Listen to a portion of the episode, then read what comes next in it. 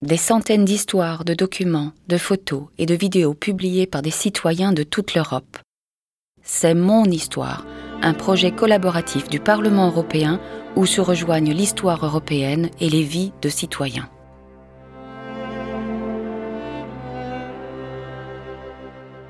Pour la mémoire de la Shoah, pour la justice également, mais une mémoire en action et pas une mémoire euh, passive. Hein. On peut avoir une mémoire euh, très fidèle et être passif, et une mémoire très fidèle et être actif. Voilà. Voici le récit de Serge Klarsfeld, historien, écrivain et avocat français, né à Bucarest, en Roumanie, en 1935. C'est ainsi que commence son histoire et celle de sa famille, qui se mêlent à l'histoire de France. À l'été 1940, la France a été coupée en deux zones. La zone nord, dite occupée, sous le contrôle des nazis, et la zone sud, dite libre, sous le contrôle du régime de Vichy. Dans le sud-est de la France, la situation change en 1942.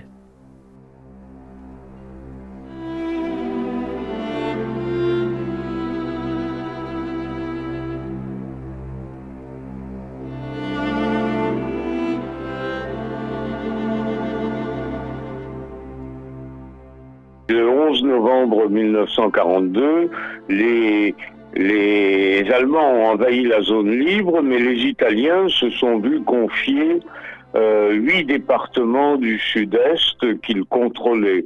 Et les Italiens ont été très favorables aux Juifs, ont protégé les Juifs, et c'était une situation tout à fait exceptionnelle dans l'Europe qui était asservie au Troisième Reich, c'était d'être dans, dans cette zone, mais avec euh, l'armée italienne. Et l'armée italienne avait de très bonnes relations avec les Juifs. En Italie, les Juifs avaient une euh, réputation, travailler, euh, s'engager dans l'armée. Il y avait des amiraux, il y avait des généraux, avant la guerre, bien entendu, avant, avant Mussolini. Et et euh, les Italiens nous ont protégés jusqu'au 8 septembre 1943, quand, avec la, la capitulation de l'Italie face aux Alliés, les Allemands ont envahi la zone italienne et ont commencé immédiatement des rafles qui étaient des rafles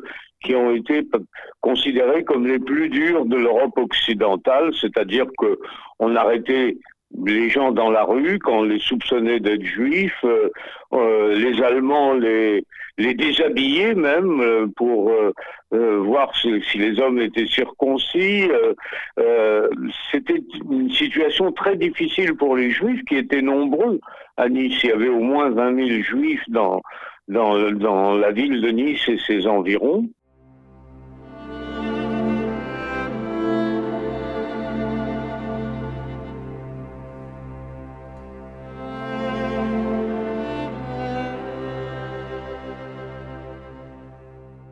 Pour le père de Serge, Arnaud, même si la situation devient de plus en plus compliquée, la fuite n'est pas une option. Mon père euh, a considéré qu'il ne pouvait pas, que c'était dangereux de nous enfuir, essayer de nous enfuir de Nice parce que les Allemands contrôlaient les gares, contrôlaient les routes, euh, vérifiaient les identités dans les autocars. Arnaud Klarsfeld décide de construire une cachette à double fond, une technique très utilisée à l'époque par ceux qui souhaitaient échapper à la Gestapo.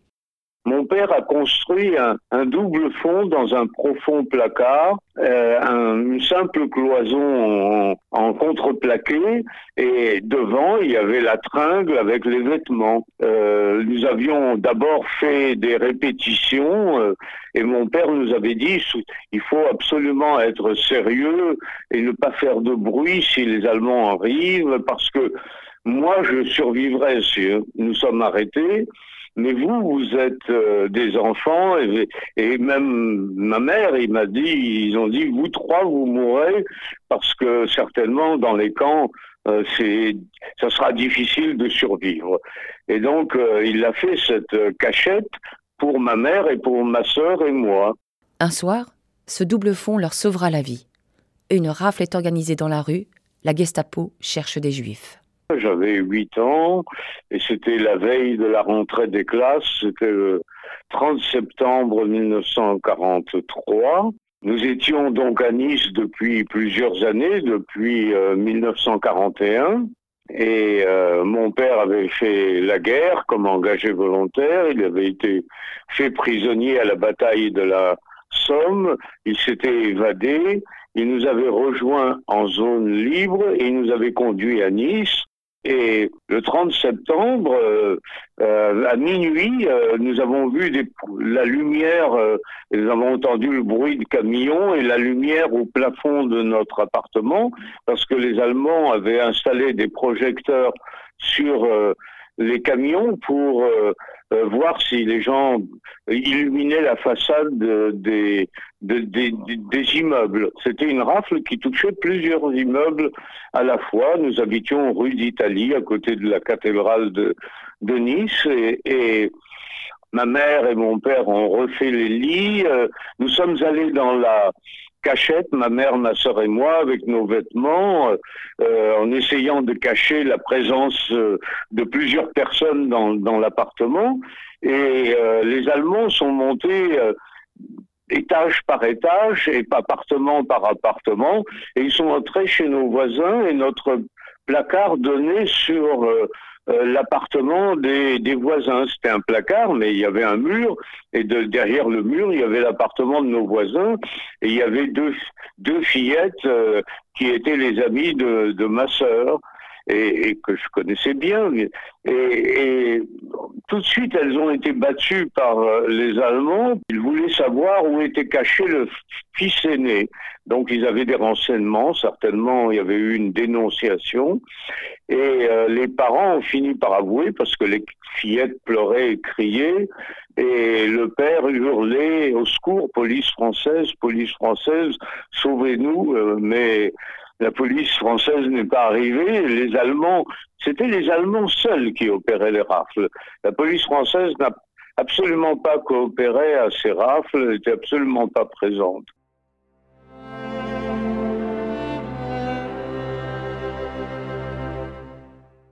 Après être rentrés chez les voisins, les Allemands arrivent dans l'appartement de la famille Klarsfeld.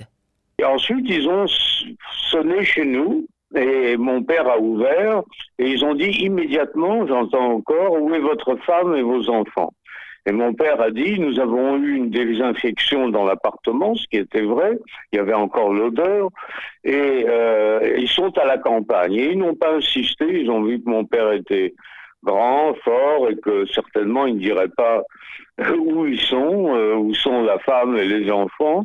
Et ils ont commencé à chercher dans l'appartement. Et il y en a un qui est entré dans le placard. Nous, on n'a pas vu. On était derrière la cloison, l'un contre l'autre. Euh, ma, soeur qui avait euh, mal à la gorge avait mis un mouchoir dans la bouche. Euh, et, moi, je me tenais tranquille alors que j'étais très turbulent. Et l'Allemand a rabattu. On a entendu le bruit des, des vêtements rabattus sur la tringle pour voir s'il y avait personne derrière. Et il n'a pas touché la cloison. Et le placard était sombre. Il n'a pas vu que c'était que c'était pas un mur, mais que c'était une cloison en bois. Il a refermé la porte et, ils ont dit à mon père de s'habiller. Et ils sont sortis. Et mon père euh, est revenu dans la cachette parce qu'il avait laissé ses clés à ma mère et il voulait fermer la porte à clé certainement pour pour que les Allemands considèrent qu'il n'y avait rien derrière le, que, que, la famille n'était pas restée dans l'appartement. Ça aurait jeté un doute s'il n'avait pas fermé la porte à clé. Et il a pris les clés, il a embrassé la main de ma mère et il est parti sans, sans dire un mot. Et il est entré chez les voisins pour euh, les réconforter. Et il est parti. Euh, et c'est la dernière fois donc euh, je l'ai vu.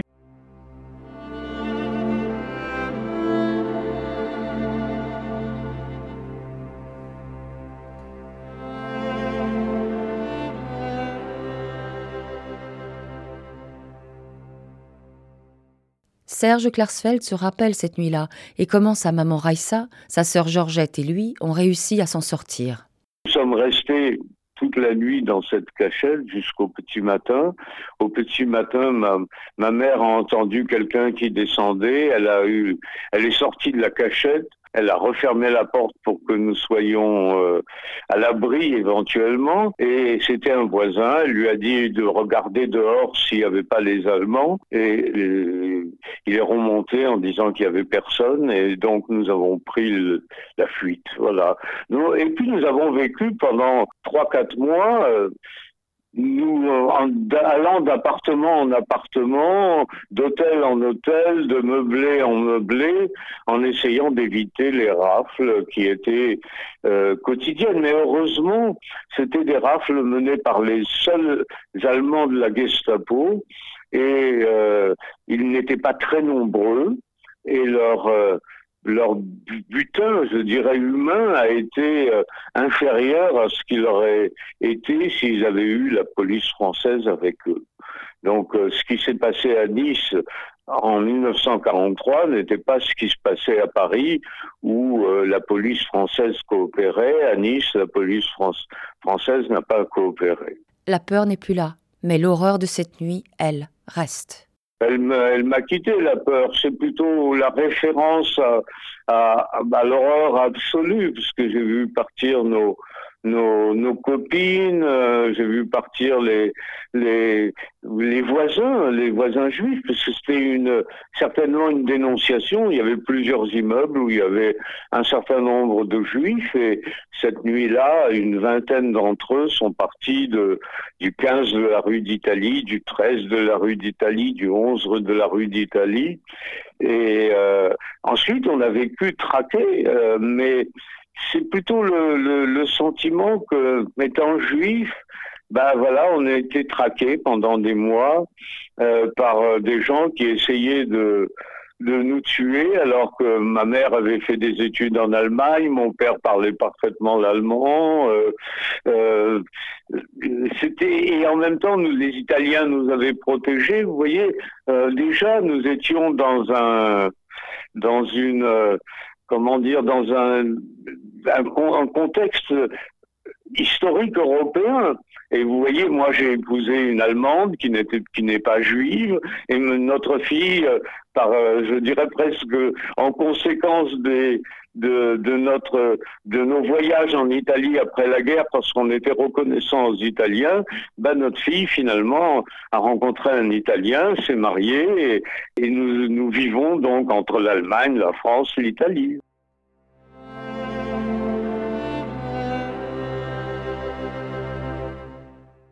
En 1965, plus de 20 ans après cette terrible nuit, Serge Klarsfeld décide de suivre la trace de son père. J'avais toujours gardé le souvenir de mon père qui était très vivant en moi, mais j'étais historien de formation et je me suis dit le meilleur hommage à lui rendre, c'est de euh, restituer la dernière étape de son calvaire, c'est-à-dire euh, l'internement à Drancy, et ensuite, euh, ben, je suis allé à, au, au mémorial de la Shoah, à l'époque ça s'appelait Centre de documentation juive contemporaine, j'ai consulté les archives, j'ai vu que la Gestapo, j'ai trouvé des documents que la Gestapo nous recherchait. Et, euh, que mon père était resté trois semaines un peu moins de trois semaines à Drancy avant de partir par le convoi numéro 61 du 28 octobre 43 de partir pour Drancy. Et j'ai décidé à ce moment-là d'aller à Auschwitz euh, et euh, de suivre sa trace. Euh, et de retrouver son numéro matricule parce qu'il a vécu avec un numéro matricule, il a perdu son identité et je, et je voulais retrouver son numéro matricule. Je suis parti, j'avais quand même un, témoignage d'un de ses amis qui était parti avec lui, un médecin euh, juif roumain. Mon père était roumain né en Roumanie, comme moi d'ailleurs.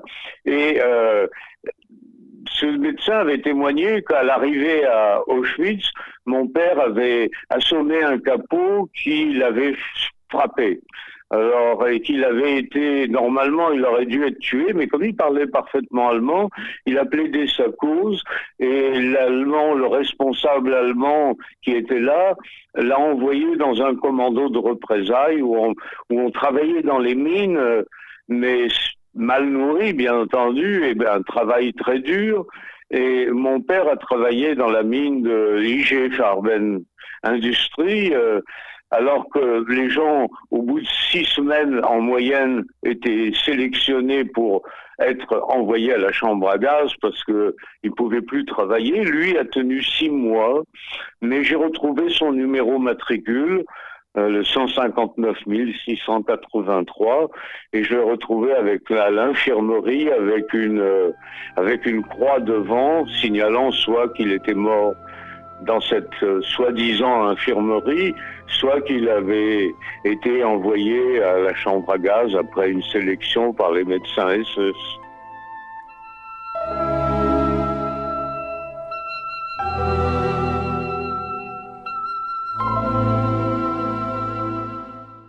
En 1963, Serge épouse Beate, une Allemande militante anti-nazie qui œuvre pour la mémoire de la Shoah. Elle s'est distinguée par sa lutte contre les anciens nazis qui souhaitaient rester au pouvoir en Allemagne. Au cours d'une réunion du CDU, le Parti conservateur et libéral allemand, le 7 novembre 1968, elle gifle le chancelier d'Allemagne fédérale, Kurt Georg Kissinger, en le traitant de nazi. En 1967, euh, ma femme avait commencé sa campagne euh, contre le chancelier Kissinger, qui avait été membre du parti nazi et, et, directeur adjoint de la propagande hitlérienne radiophonique vers l'étranger. Elle a fait campagne en 1968 et, notre histoire a commencé comme cela. Elle a fait campagne contre le chancelier pour que ce chancelier soit remplacé par un, un résistant allemand, Willy Brandt. Euh, Willy Brandt a été élu d'extrême justesse euh, chancelier et a remplacé euh, le chancelier Kissinger, donc Beat était très contente. Et puis ensuite, on a eu une action à Bruxelles, parce que c'est Beat qui a mené campagne, alors que le gouvernement allemand avait nommé Ernst Achenbach, qui était diplomate nazi impliqué dans la déportation des Juifs en France. Beat a fait campagne contre lui, a trouvé avec moi les documents euh, qui incriminaient euh, Ernst Achenbach, et en 1960, 70, euh, le gouvernement allemand, devant la campagne que, que nous menions, a été obligé d'annuler la, la, la, nomination de Ernst Achenbach comme représentant de l'Allemagne à la Commission européenne, et c'est Rolf Dahrendorf qui a été euh, nommé à sa place, heureusement. Mais le travail du couple Klarsfeld ne s'arrête pas là. Grâce à eux, en 1975, l'Allemagne ratifie une loi qui permet que soient jugés en Allemagne des criminels responsables de l'appareil policier nazi en France pendant la guerre. La loi s'appelle d'ailleurs Lex Klarsfeld. Puis, Serge et Beate deviennent chasseurs de nazis. Et ensuite, pendant quatre ans, il nous a fallu de militer pour que la justice allemande applique cette convention et que, en 1979, on juge à Cologne devant des milliers de juifs que nous avons fait venir de France, qu'on juge les principaux responsables de la solution finale en France, euh, de la solution finale de la question juive, et qu'on qu'on abatte le dernier obstacle à la réconciliation franco-allemande. Et voilà donc euh, comment on a on a pu obtenir euh, euh, que les principaux criminels soient jugés. On a aussi retrouvé en Amérique du Sud, Beat a retrouvé Klaus Wardy, le, boucher de Lyon. Mais indépendamment de cela, ensuite, on, nous avons changé contribué beaucoup à changer la mémoire de Vichy par nos les, les, procès qu'on a intentés au chef de la police de Vichy, René Bousquet, à Maurice Papon, et puis en écrivant les ouvrages comme le Mémorial de la déportation ou euh, Vichy Auschwitz, le rôle de Vichy dans la solution finale de la question juive. Cette quête deviendra le travail d'une vie, Lorsqu'on lui demande d'où vient sa motivation, il répond Pour la mémoire de la Shoah, pour la justice également, mais une mémoire en action et pas une mémoire euh, passive. Hein. On peut avoir une mémoire euh, très fidèle et être passif, et une mémoire très fidèle et être actif. Voilà. Nous avons été actifs pour cette mémoire, mais euh, pas seulement en Allemagne ou en Autriche ou en France, mais aussi en Amérique du Sud, au Moyen-Orient. On a fait notre possible. Béate pour réhabiliter l'Allemagne. Et puis moi, pour, euh, en tant que juif, c'était normal de faire ce que j'ai fait. Après la Deuxième Guerre mondiale, l'Europe renaît de ses cendres.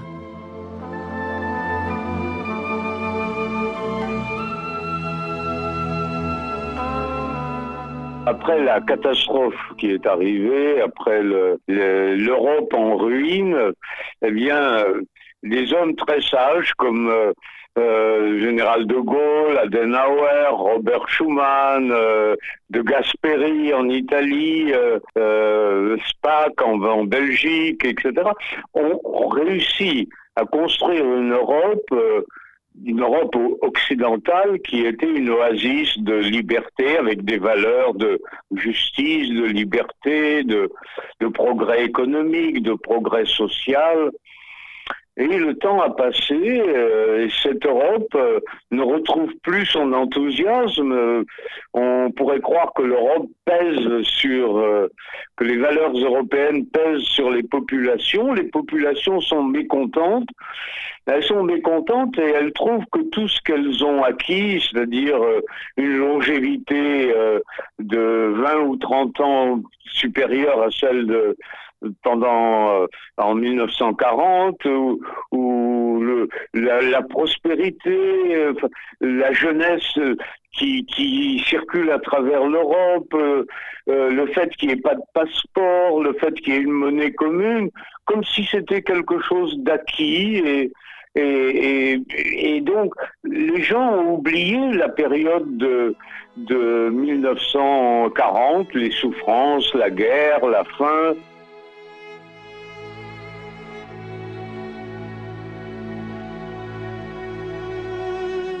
Serge Klarsfeld conclut son témoignage par un avertissement. Mais les systèmes démocratiques ont toujours beaucoup de défauts. Mais ça vaut mieux que les systèmes totalitaires. Aucun système totalitaire dans l'histoire, quand il a pris le pouvoir, n'a apporté le bonheur au peuple. Il n'a apporté que les guerres et les catastrophes.